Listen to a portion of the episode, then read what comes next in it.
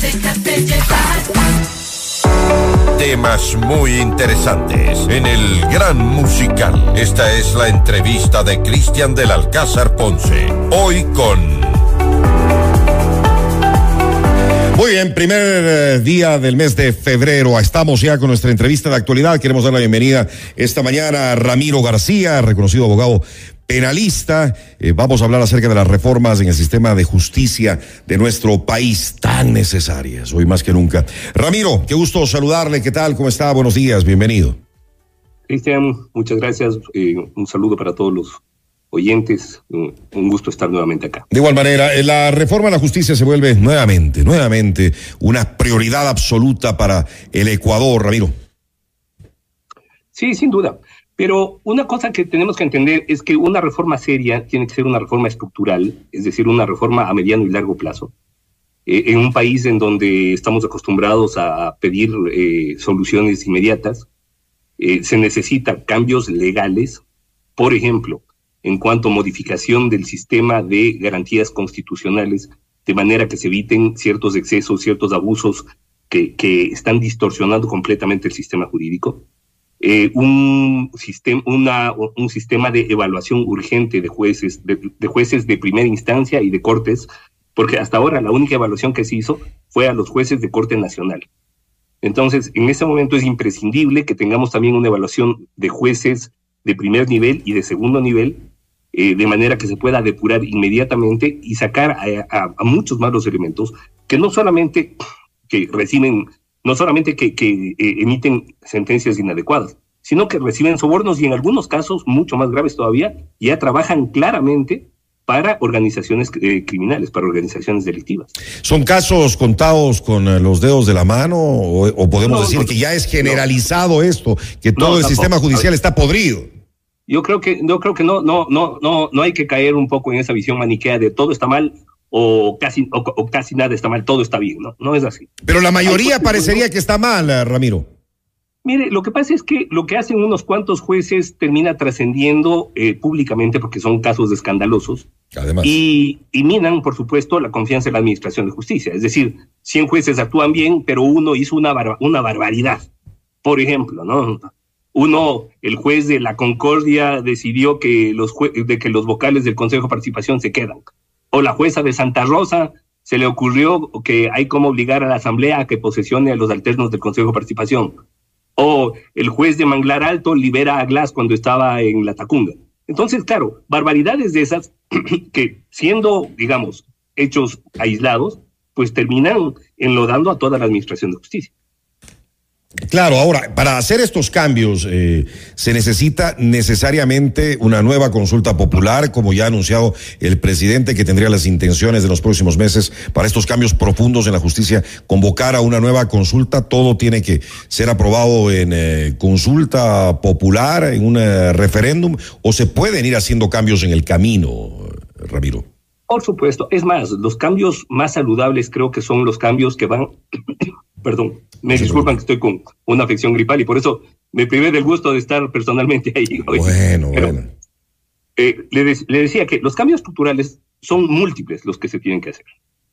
Tanto a nivel legislativo, a nivel reglamentario, a nivel administrativo, a nivel sancionatorio, a nivel disciplinario, a nivel presupuestario. Y para eso no se necesita consulta popular. Ahora, ¿qué es lo que pasa? Que se prevé que el día domingo el sí va a tener una votación importante. Veamos. Y esto, por supuesto, y esto, por supuesto, va a tener un efecto político positivo para el gobierno. Entonces, claro, ya se dio cuenta que un poco el tema, el tema plebiscitario, pues, eh, se constituye como una especie de, de eh, vitamina política para el gobierno, ¿no? Para un gobierno que tiene muy poca base política. Sí, pero no podemos estar en consultas populares a cada rato con todo lo que cuesta. Pues vamos, a, vamos a volver a esta, claro, que, que, es algo que ya lo hizo. Ya lo se hizo. me fue de la pantalla, Ramiro. Eh, no, yo no fui. Ahí, ahí le tengo, ahí le tengo nuevamente, ya está, ya está nuevamente, eh, Ramiro. Parece que fue algún eh, problema interno. Continúe, le decía Ramiro de que no podemos estar a cada rato convocando a consultas bueno, populares. Usted, se, se, debería. Usted que entre 2007 y 2011 nos convocaron a seis. Claro, pero es, es, es, una locura, ¿no? Y siempre, claro, es decir, Va a sonar, va a sonar eh, un poco raro lo que voy a decir, pero es muy poco democrático abusar de las vías democráticas. Así es. ¿Y por qué, nos, incluy, por, qué nos incluyeron más preguntas de una vez en esta, eh, eh, en esta consulta popular del domingo? Pero no solo eso, sino que además usted sabe que en las, en las, en, la, en las consultas populares un poco se actúa con la lógica de carnicero de barrio, ¿no? Cuando uno va donde el carnicero de barrio le dicen usted tiene que llevarse si quiere llevarse tres libras de suave, tiene que llevarse una de hueso. Y un poco con esa lógica se actúa en la política. Entonces, claro, en la consulta popular nos meten ocho, donde resulta que son cuatro las que interesan y, las otras cuatro tratan de ser lo, más gancho, lo más sexy posible, digamos, las preguntas. ¿no? Entonces, preguntas que atraigan al electorado, además de diferentes electorados. Por ejemplo, ¿quién se puede oponer? Al, salvo los grupos de criminalidad organizada, a que se elimine la prohibición de la extradición.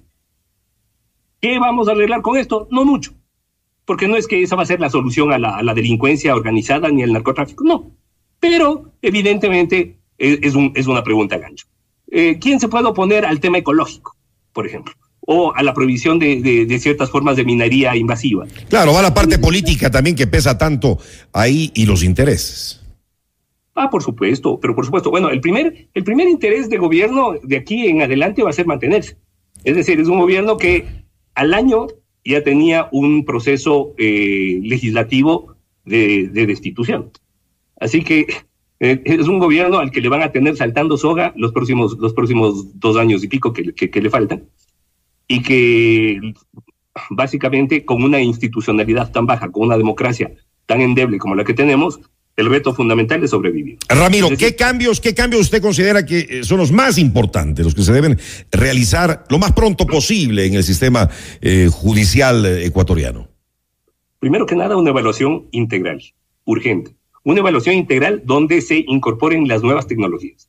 Una evaluación integral donde se incorporen tecnologías como blockchain, big data sobre todo, e inteligencia artificial. Es decir, no es una evaluación a las decisiones de los jueces, a las líneas que han seguido, a los saltos que presentan las decisiones jurisprudenciales. Que hay un seguimiento. Exactamente, que además eso se lo puede hacer muy rápido. Es decir, para que tenga usted idea, eh, una persona trabajando muchísimo, en ocho horas podrá revisarse unas 15 sentencias.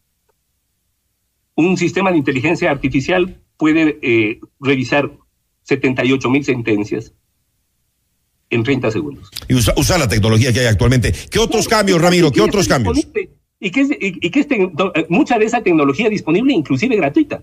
Claro, es, que, es que, estamos, estamos atrasados 100 años, ¿no? Pero, pero, a ver, es cuestión, esa, esa, es la parte que yo no entiendo, porque, ojo, la computadora que nosotros prendemos es la misma que prende el gringo y que, y que prende el japonés. Y cuando nos metemos al chat GPT, es el, vemos, la misma, vemos la misma escena que ve el gringo o el japonés. La pregunta es ¿por qué, no, por qué la usamos diferente? Entonces acá un poco jugamos a que las cosas salgan mal. Es decir, todo está funcionando como para que salga mal. Es. como cuando usted va al IES, por ejemplo. Usted va al, al, hospital del IES y le dicen no hay gasa, no hay paracetamol, no hay nada. ¿Es ineficiencia? No. Están jugando para que funcione así, porque de esa manera el IES se constituye en el mejor captador de, clientes para el sistema de salud privado. Claro, y las, y las mafias muy enquistadas. ¿Qué otros cambios, Ramiro, avancemos? ¿Qué otros cambios se deberían dar urgente? Incorporación de las tecnologías, de estas nuevas tecnologías también en la administración de justicia. ¿Cómo es posible que en pleno siglo XXI todavía se sigan haciendo sorteos a mano y amañados?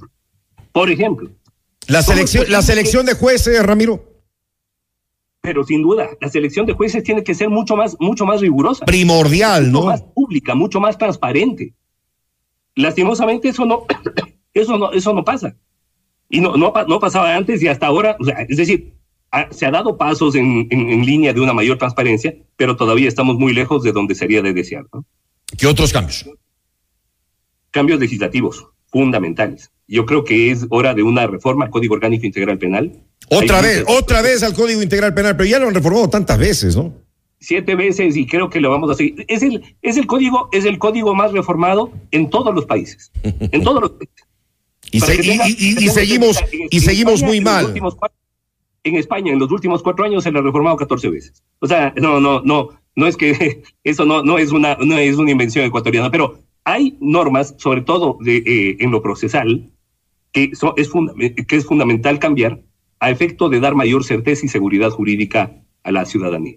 ¿Se deberían tener en nuestro país eh, estos eh, jueces que no se conoce su identidad para así Jueces proteger rostro, su no, no, inte- in- eso- integridad, jueces sin rostro? No, para nada. Eso, eso fue un experimento nefasto que se hizo en Colombia y que fue un desastre. Ah, no, que ah, no funcionó. No funcionó, no funcionó para nada. Se prestó una cantidad de violaciones de derechos y sobre todo de corrupción. Y terminó eh, el caso inclusive en la Corte Interamericana de Derechos Humanos y existe prohibición expresa del sistema interamericano. Ah, mire usted qué interesante. Pero entonces, ¿cómo hacer? Porque a, a veces, claro, los jueces tienen que resolver eh, casos muy pesados, ¿no? De, de- de temas de criminalidad, de Mira, narcotráfico. y, tiene, y, muy y- y- que- y me imagino también tienen, tienen mucho temor, ¿no? Y tienen mucha presión encima de cómo o qué decidan, o cuál será su No, veredicto. que Las bandas de criminalidad organizada no tienen que llegar a amenazar a los jueces. Pero seguramente lo hacen, ¿no? A, diario. Sobornarles, sobornarles es mucho más fácil. y más Además, además, además, claro, Entonces, esa es no, otra plaga que tenemos. Ese, ese cuento, ese cuento de que falló por miedo, no. Si tuviera miedo, renuncie. Y ya está. O sea, si tiene miedo, renuncie y evítese el tema. No se meta en un lío. No, pero no renuncian, se quedan ahí.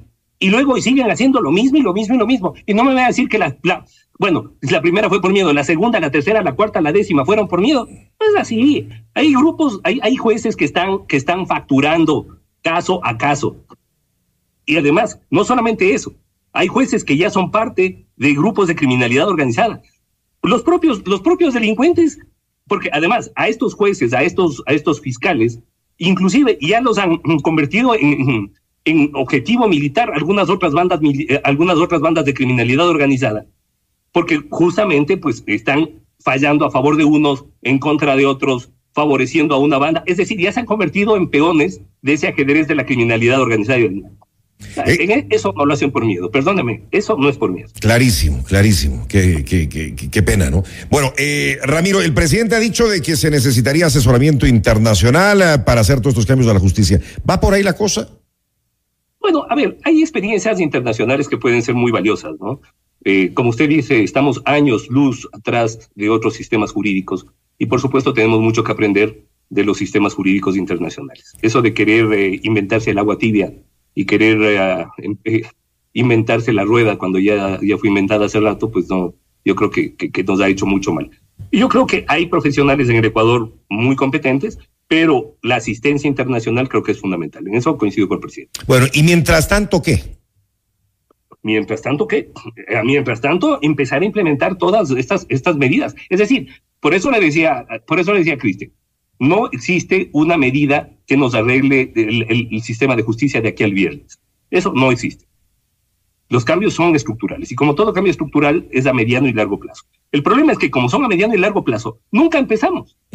Claro. Y después de un año, de dos años, decimos, bueno, ¿qué hay que hacer? Sí, ya perdimos dos años, empecemos nuevamente, pero empecemos en algún momento. Y, y en la medida que va pasando el tiempo de implementarse estas medidas, iremos sintiendo una mejora en la administración de justicia y cómo las, las decisiones de nuestros jueces van, eh, digamos, cambiando y- y gozarán de mayor certeza. Pero ahorita, como va la cosa, no. Antes de, ter- antes de terminar, eh, Ramiro, eh, y en otro tema, hoy estamos consultando a nuestros oyentes y quisiera su opinión si debería haber cambios profundos en el Código de la Democracia para que personas que están en procesos legales no puedan participar en las próximas elecciones. ¿Cuál es su opinión? Bueno, complicado porque eso implicaría ir contra la presunción de inocencia, ¿no? Es decir, presunción de inocencia que se mantiene hasta cuando la persona eh, tiene sentencia ejecutorial. O sea, por ejemplo, una persona como Glass o como Correa no podrían presentarse porque tienen sentencia condenatoria ejecutorial. Pero una persona que está procesada, por muy grisete que tenga, pues por supuesto que sí puede presentarse. Pero no está bien, ¿no? Es, es decir, rechina y es éticamente feo, pero yo creo que no es el problema del grisete ni del candidato, sino de la gente que la vota. Totalmente. Y por eso, por eso, por eso, y nosotros llevamos insistiendo todas las últimas semanas en eso. Voto responsable. Por favor, Sí. por favor, ecuatorianos. Por favor, Nosotros quiteños. actuamos, actuamos como adolescentes irresponsables. Totalmente. La gran mayoría. y nunca nos hacemos cargo del voto. Porque además, seis meses después estamos diciéndole, el ta- este tal y cual nos traicionó. No, no nos traicionó. Hizo lo que sabíamos que iba a hacer. Acá votamos, acá votamos como acto de fe. Pensamos que por arte de magia, el tipo gracioso, dicharachero, buen dato al que le votamos por divertido se va a convertir en un estadista, un planificador, un urbanista. Eso no funciona. Pero, pero no podemos seguir así, Ramiro. Mire, mire cómo está nuestra querida ciudad a la que queremos, amamos tanto, pero está al, al borde del abismo, ya en el abismo.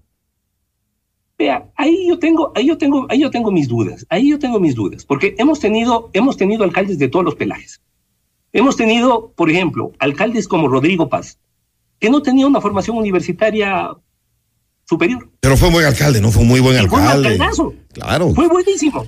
Quería su ciudad, quería sacar adelante la ciudad, hizo mucho por la ciudad. Sixto Durán Ballén también. Y fue recontra bueno. Y luego resulta que hemos tenido, por ejemplo, el alcalde actual fue decano de una facultad que es una persona con muy buena formación jurídica y creo que nos ha quedado viviendo como alcalde. Totalmente. Entonces. Bueno, ya, el- pero ya no estamos para equivocarnos, ¿no? Ya no estamos para equivocarnos.